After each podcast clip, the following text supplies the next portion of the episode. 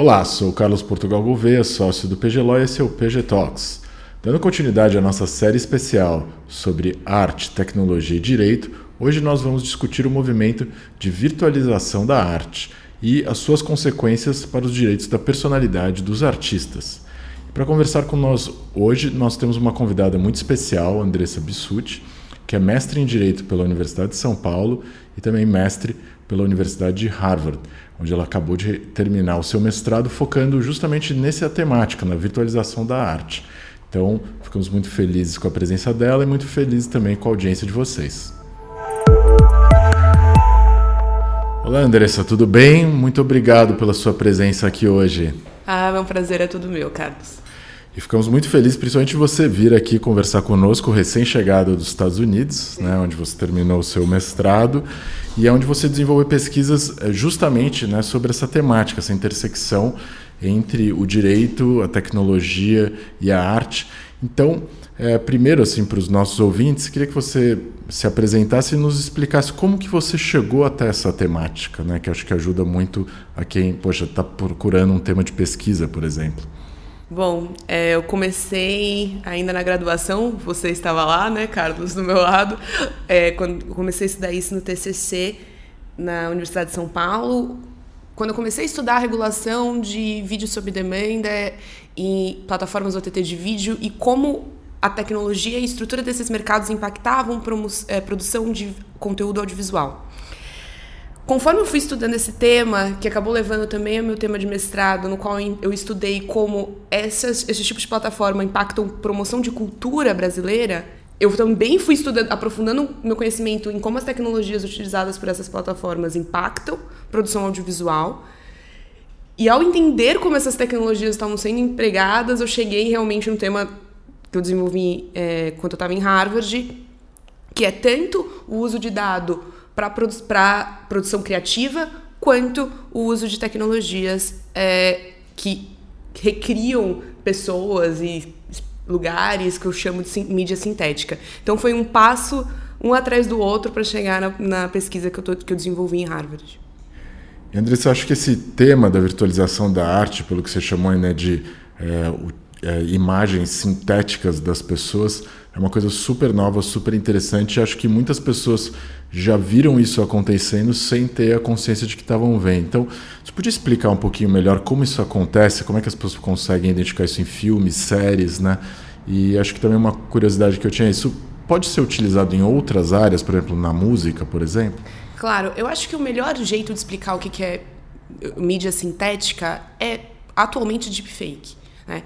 Quando você. Porque deepfake, primeiro, que é super. É, tá em todos os lugares, super disseminado. E deepfake basicamente demonstra, né? É um vídeo em que a alteração da, da imagem do conteúdo para criar um outro que não é real no sentido de que não representa o que aconteceu na realidade.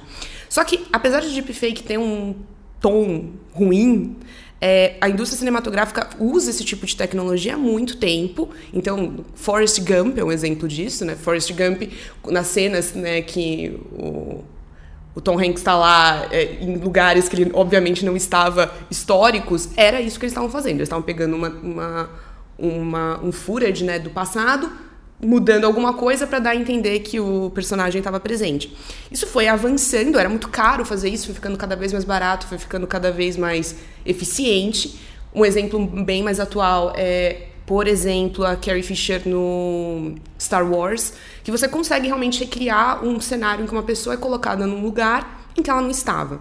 Essa tecnologia avançou tanto que pessoas conseguem fazer isso dentro de casa, como o exemplo de deepfakes, mas na indústria cinematográfica isso vem sendo utilizado há muito tempo. O que eu chamo de mídia sintética é isso: é você pegar um conteúdo, utilizá-lo e mudá-lo sinteticamente para criar algo novo que não existiu. Na música também, mesma coisa. Se você joga no, no, Google, no Google, no YouTube, Jay-Z, deepfake, você vai achar diversos vídeos de usuários da internet pegando a voz do Jay-Z e recriando uma música que ele nunca cantou. Um exemplo que eu gosto muito é uma versão da, da voz dele, né, que não é, uma, não é a versão real da voz dele, cantando um rap de Hamlet. O que é muito interessante, porque o Jay-Z cantando Hamlet culturalmente já é uma coisa meio louca, mas é muito real. Se você não sabe, se você só está escutando, você vai achar que o Jay-Z realmente fez isso. É, não necessariamente os artistas gostam do da imagem e da voz deles para isso, mas fato é que já existe, está disseminado e está no nosso dia a dia já.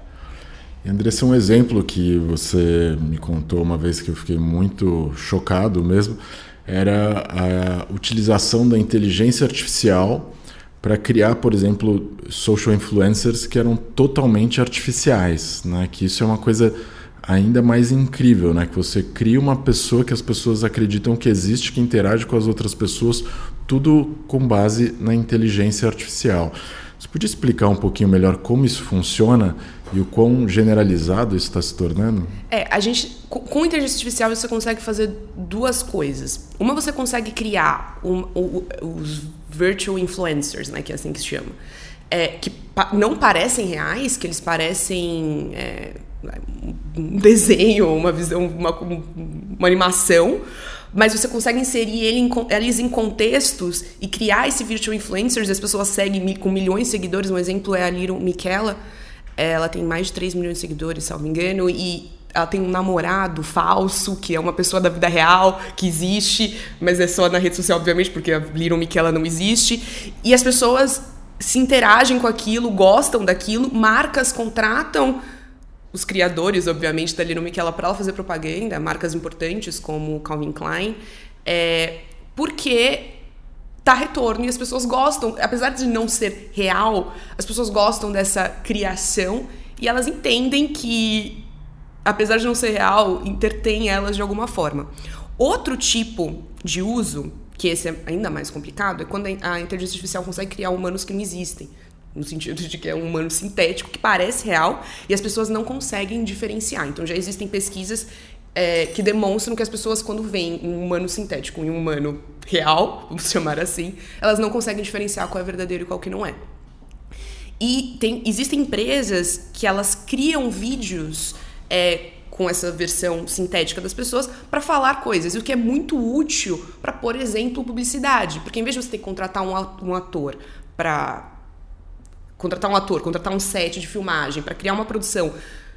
Se você fizer tudo via inteligência artificial, você não tem custo de locação, você não tem o risco do cara chegar atrasado, dele errar a fala dele, dele não ser profissional, porque é tudo feito digitalmente. Então, a, a inteligência artificial ela vai para todos esses lados, né? Desde criar um humano que não existe até, cri até usar um humano que existe num contexto que ele não pertencia. Então, os caminhos são imensos. Sim. Idris, acho que um outro ponto importante disso que gera muita curiosidade nas pessoas é justamente como que serão tratados aquilo que a gente chama de direitos da personalidade, né? Por quê? Porque as pessoas tem um apego natural aos artistas, né? Então, ah, você falou do Star Wars, então as pessoas até confundem né? a Princesa Leia com, com a atriz, e aí ela faleceu, mas ela está aparecendo nos filmes ainda. É uma coisa que às vezes as pessoas ficam é, muito confusas, e principalmente agora que, por exemplo, a gente está tendo ah, um renascimento, né, com, com o Top Gun, aí, com o filme do Tom Cruise, um renascimento dos filmes de personalidade, né, que as pessoas vão porque é um filme do Tom Cruise e está tendo uma bilheteria muito grande. E a gente poderia imaginar, poxa, será que depois que ele morrer vão continuar tendo outro Top Guns com, é, é, na verdade, personagens né, virtuais, artificiais, sintéticos, como você falou? E aí como é que fica esses direitos da personalidade? Como é que isso está sendo tratado no exterior, né? E acho que até para os alunos, as pessoas que não, não conhecem tanto o tema, o que, que eles são e se aqui no Brasil a gente está preparado para lidar com esse tipo de realidade, né? Será que o nosso direito está preparado para lidar com questões complexas como essa? Essa pergunta é a pergunta, né? Mas é, eu, eu queria começar com isso que você falou sobre trazer as pessoas né, de volta à vida. É, é, não é algo absurdo ou que a gente não aconteceu só em Star Wars, ou é um caso é, pequeno tal. Por exemplo, Netflix acabou de lançar uma docu-series que, é, que, que ela utiliza a voz do Andy Warhol lendo o diário dele. Então, eles criaram vo a voz dele via inteligência artificial. Então, ela, ele lê o diário dele porque... E aí, assim, é um, do, um documentário, mas tá lá a voz dele, que não é de verdade a voz dele, lendo é, coisas que ele escreveu no passado para fazer esse esse documentário, a Netflix pediu autorização para Andrew Warhol Foundation, que participou da criação desse documentário. Mas é uma dúvida se precisava ter pedido. É, isso, nos Estados Unidos mesmo e aqui no Brasil também seria uma dúvida. Por quê? Porque, e aí vem sua pergunta dos direitos da personalidade. Os direitos da personalidade são nossos direitos de nome, imagem, voz, que são no Brasil, não em todos os lugares, intransmissíveis e renunciáveis. Então, são nossos, acabou, a gente não pode abrir mão deles. Quando a gente autoriza alguém a usar a nossa imagem, a gente está autorizando, a gente não está permitindo que ela use para sempre, a gente perde o direito na nossa imagem. A gente não pode fazer isso no, pela legislação brasileira, outras legislações tratam isso de forma diferente. Mas tem uma exceção que sempre existiu, que era o uso é, desses direitos por terceiros para fins de imprensa, para arte, para criação cultural, principalmente nos Estados Unidos. Então, por exemplo, é bem óbvio que você poderia usar a, a foto do Andy Warhol num comentário sobre ele. E é um direito da imagem dele. Mas a voz dele, aí já sou estranho. Mas em tese também seria um direito da personalidade. Então, indo para sua pergunta, é, não é claro que precisava de autorização. E ainda, nesse caso específico, é ainda mais complicado porque Nova York tem uma lei sobre isso. Nos Estados Unidos isso é tratado é, por estado. Nova York regulou, é um dos únicos estados que regulou, especificamente sobre artistas que já faleceram. E no caso de Nova York, você, se você deixar claro que o artista não, não quis, não participou daquilo, não autorizou aquilo, você não precisava ter pedido autorização. E se passa mais de não sei quantos anos da morte dele, também não precisa de autorização. E o Andy Warhol meio que caía nessas exceções. Mas mesmo assim a Netflix pediu autorização. E a minha sensação é, bom, por que, que ela vai pedir autorização? Eu acredito que ela pediu autorização porque ela não quer o backlash de falar que tá usando a voz do cara sem autorização fazendo um documentário sobre a vida dele, ou até mesmo para ter mais apoio no documentário. Enfim, fato é que não é nem que o direito não sabe responder, é que o que a gente fazia antes não soava estranho pra gente, mas agora com voz e com vídeo sou estranho. Então, é, estamos nessa situação atualmente com direito. No caso brasileiro, a gente protege mais direitos da personalidade do que os Estados Unidos, por exemplo.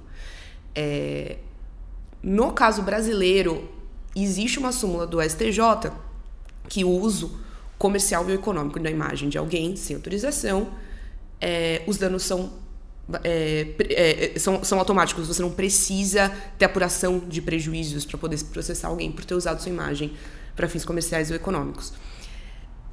Talvez dê para interpretar que determinados usos da imagem das pessoas nesses filmes que você falou são usos econômicos. Mas aí você vai estar tá batendo se na verdade não são usos artísticos. E qual o limite disso? Um fã fazendo um vídeo e postando no YouTube. Não necessariamente econômico, mas ele ganha dinheiro de publicidade do YouTube quando ele posta o conteúdo. Então é vira econômico porque ele ganhou dinheiro. Então as coisas começaram a, começam a ficar bem mais complicadas. E só fechando no exemplo do Star Wars, é, tem um vídeo muito famoso, com mais de 40 milhões de visualizações, que é um vídeo de mídia sintética que recriou uma cena de Star Wars que os fãs não gostavam muito. E aí, quando ao recri... foi um fã, ficou muito tempo fazendo aquilo, recriou, e aí os fãs amam aquela cena. Então, é, que foi recriada. Então, dá pra ver. E aí, nesse caso, esse caso não é bem econômico, nesse caso dá pra falar que é arte, mas até que ponto? Então, assim, a, as coisas estão ficando cada vez mais nebulosas. É, por um lado, isso é muito fascinante, né? Eu, por exemplo, queria fazer um novo final pro Game of Thrones, que eu não gostei muito. Acho que todos nós. É, mas, por outro lado, é, acho que você até tinha comentado anteriormente, né? Essas tecnologias, em parte, já existiam no passado, só que era muito caro, era um processo quase manual, artístico mesmo, só você recriar uma situação histórica, colocar uma pessoa é, eventualmente viva dentro de um ambiente com pessoas que eventualmente já tinham falecido. É, e hoje em dia ficou muito barato. E isso cria também um, um, um certo desconforto, porque na prática pode, isso pode ser feito com qualquer um de nós. Né? Você pode eventualmente ter uma virtualização de você mesmo feito com as suas imagens que estão presentes nas redes sociais. Então isso acho que é uma coisa que vai exigir do direito um, um pouquinho mais de resposta, porque já não é mais aquela coisa, olha, são as pessoas públicas que estão sendo expostas a isso, são os grandes artistas, são os políticos. é qualquer um de nós, né? Até pode criar aquelas situações tipo Black Mirror, de eventualmente algumas pessoas poderem virtualizar entes queridos que faleceram, né? E, e pagar por uma empresa para criar um avatar ali para você conseguir, pelo resto da vida, continuar conversando com aquela pessoa, mesmo depois dela ter morrido, que é uma coisa é, estranha, para dizer o, o, mínimo. Né? E aí é interessante que essa virtualização ela realmente está é, dominando todos os aspectos do conteúdo. Né? E uma coisa que eu queria pedir para você comentar também é essa questão da possibilidade de não só a parte visual né, de uma produção de arte ser completamente virtualizada, produzida por inteligência artificial, mas até o conteúdo mesmo, o roteiro ser produzido pela inteligência artificial. Como é que você vê isso? Né? De quem que seria, por exemplo, lá, o direito autoral uh, desse roteiro produzido uh, por uma inteligência artificial? É, essa, é, essa é outra pergunta muito interessante. Ela vai para um outro caminho, né? É, esse, nessa, ela vai para a nossa relação com criatividade e como a gente produz conteúdo. E o que a gente entende como criatividade por que, que a gente tem direito autoral. É, direito autoral, a gente tem. As teorias de direito autoral explicam a razão pela qual ele existe de formas muito diferentes. Mais forte nos Estados Unidos é econômica, você precisaria de uma de dar um monopólio para artistas para que eles pudessem recuperar os, os, os, os, recuperar os custos e ter lucro sobre as obras que eles criaram. Na Europa e também no Brasil é uma explicação de que não, o artista tem uma relação muito próxima com a obra, então ele precisa ser, aquela obra precisa ser protegida. É, então faz sentido conceder diversos direitos para ele poder ser o único que vai usar aquela obra. Só que quando a gente vê inteligência artificial, artificial produzindo conteúdo, as duas coisas ficam um pouco estranhas. Porque não é tão mais difícil assim, tão mais caro assim, produzir o conteúdo, porque a inteligência artificial vai fazer automaticamente. É difícil produzir a inteligência artificial. Mas a gente não está falando sobre o, a, a, a, propriedade no software, no algoritmo, a gente está falando sobre o que ela criou. E não tem uma pessoa também se sentindo uma relação próxima com a obra. É um, é um, algoritmo criando uma obra, então não tem uma pessoa lá. Ah, meu Deus, eu sou o dono disso e isso é muito importante para mim. Então, o direito autoral sofre para decidir quem que vai ser o, o, titular dessa, dessa obra e tem muita coisa escrita sobre isso e ninguém tem uma resposta muito clara.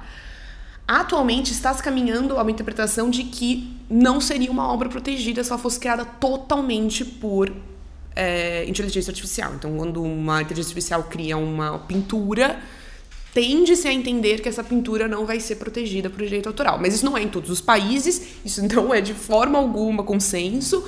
É, tem gente que defende que o, o, quem criou o software deveria ser o titular. Tem gente que defende que, na verdade, a, o titular da base de dados que permitiu com que o algoritmo aprendesse como criar a obra deveria ser o dono. Porque, vamos supor, você vai criar uma é, uma pintura, se o algoritmo aprendeu de outras pinturas, então, tese, essa é a, né, a inspiração. Então, esse deveria ser o autor. Então, assim, é, se vai se tornando cada vez mais complicado, mas a gente tem que olhar para as e por isso que eu comecei falando disso. Olhar para as teorias de direito autoral talvez ajude a entender quem deve ser o autor e se alguém deve ser o autor. No caso de roteiros, a gente não está ainda no momento que o roteiro inteiro é criado ou que tudo é criado por inteligência artificial. A gente está num momento em que análise de dado muito é, aprofundada, com muita informação, alinhado ao uso de machine learning sobre como pessoas se relacionam com conteúdo audiovisual influenciam o que está sendo produzido, como está sendo produzido, onde está sendo produzido e em que momento está sendo produzido. Então, são a, a inteligência artificial está atuando nos, em decisões criativas. E faz sentido, porque a produção audiovisual é muito ampla, né? Tem o roteiro, tem as decisões do diretor, tem as decisões de produção, tem as decisões artísticas dos próprios artistas, dos atores.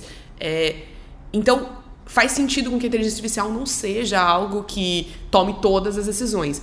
Mas fato é que ela está dentro da tomada de decisão e ela impacta muito, porque uma empresa racional que quer gerar lucro, na hora de olhar uma machine com base em machine learning, tá escrito que deve seguir um caminho A e não um caminho B, se ela é racional, ela quer gastar o dinheiro dela de forma eficiente, ela vai seguir o caminho que a, a inteligência artificial está falando que é mais que tem mais chances de sucesso. Então, isso já está acontecendo com empresas que usam dados na hora de produzir conteúdo. Andressa, temas fantásticos mas infelizmente a gente está chegando no final. Eu queria fazer uma pergunta para você, é, também baseada nas suas pesquisas, mas focando aí nas mídias sintéticas. É, o que, que, você acha? Tem, a gente sabe que tem um debate né, em algumas pessoas dizendo: olha, isso não tem que ser regulado, né, deixa o mercado operar. É, a gente vem lidando com isso há, há, há, muitas décadas, né, desde o surgimento talvez do cinema. É, então vamos deixar como está. E tem outras pessoas que falam: não, a gente precisa regular, precisa ter uma lei específica. Qual é a sua opinião? O que, que você acha? A gente precisa regular essas novas experiências?